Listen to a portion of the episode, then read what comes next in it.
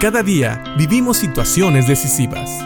La Biblia nos da seguridad, nos anima y nos instruye. Impacto Diario con el doctor Julio Varela. Continuamos con nuestro estudio del Salmo 5, donde hemos hablado que David viene delante de Dios rogándole que le escuche. Y el versículo 3 termina David diciendo, de mañana me presentaré delante de ti y esperaré. Y decíamos que esto es no solamente esperar, sino es, era como alzar los ojos y mirar expectante, esperando que algo ocurriera, que Dios hiciera algo. Y en el versículo 4, David dice, porque tú no eres un Dios que se complace en la maldad, el malo no habitará junto a ti.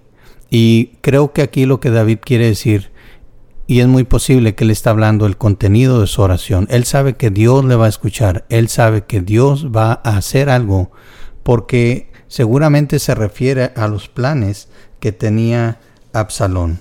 Absalón estaba tratando de hacer daño a su propio padre, estaba tratando de lastimar a un rey, una persona que Dios ya había puesto sobre el liderazgo de Israel. Y nosotros vemos que David sabía que esto no era conforme a los planes y a la voluntad de Dios. David estaba seguro que Dios iba a escuchar su oración porque él estaba orando por protección contra estos enemigos y lo vamos a ver más adelante también. Y recuerdo que David, en primer libro de Samuel, en el capítulo 26, en el versículo 9, David evita que Abisai mate a Saúl y él usa estas palabras. ¿Quién puede impunemente alzar la mano contra el ungido del Señor?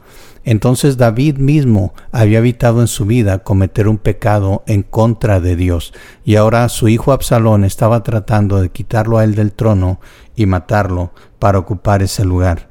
Por eso David sabe que Dios va a escuchar su oración. Básicamente David sabe que su oración es a favor de la voluntad de Dios, que lo que él está pidiendo es de acuerdo a la voluntad de Dios. Y por eso él dice que Dios no se complace en la maldad y que el malo no va a habitar delante de él.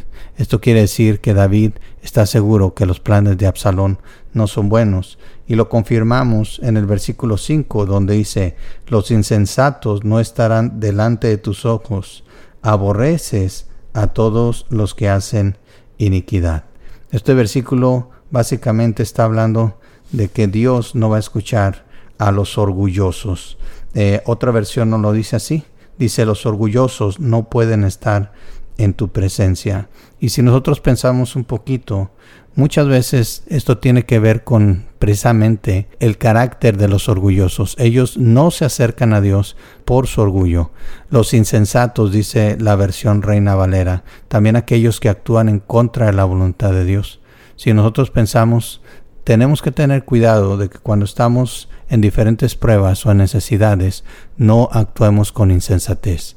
Nosotros tenemos que venir a Dios y tenemos que buscar y saber si lo que estamos queriendo hacer es voluntad de Dios o no. Aquellos que no siguen a Dios, aquellos que no buscan a Dios, no tienen esperanza de estar delante de los ojos de Dios, porque Dios aborrece a todos los que hacen iniquidad. Por eso David sabía que su oración estaba siendo escuchada.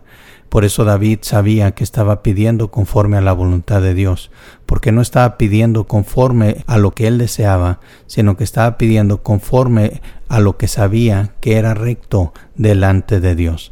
Vamos a ver más adelante que esta oración tiene mucho de una oración imprecatoria y no nos engañemos, cuando David habla de esta manera, no habla porque él esté juzgando a las personas, sino simple y sencillamente está hablando porque conoce el carácter de Dios y sabe lo que a Dios le agrada y lo que a Dios no le agrada. Muchas veces nos juzgan a nosotros los cristianos porque dicen que queremos declarar lo que es pecado o no, pero simple y sencillamente si nosotros repetimos la voz de Dios, somos mensajeros, no somos jueces, simple y sencillamente declaramos lo que Dios ya ha dicho. Así que vayamos con confianza delante de Dios cuando sabemos que estamos pidiendo de acuerdo a su voluntad, porque no queremos ser orgullosos ni necios. Piensa en esto, esta vez cuando te acerques a Dios, confía en Él y pídele conforme a su voluntad, porque sabes, Él escucha a los suyos. Que Dios te bendiga.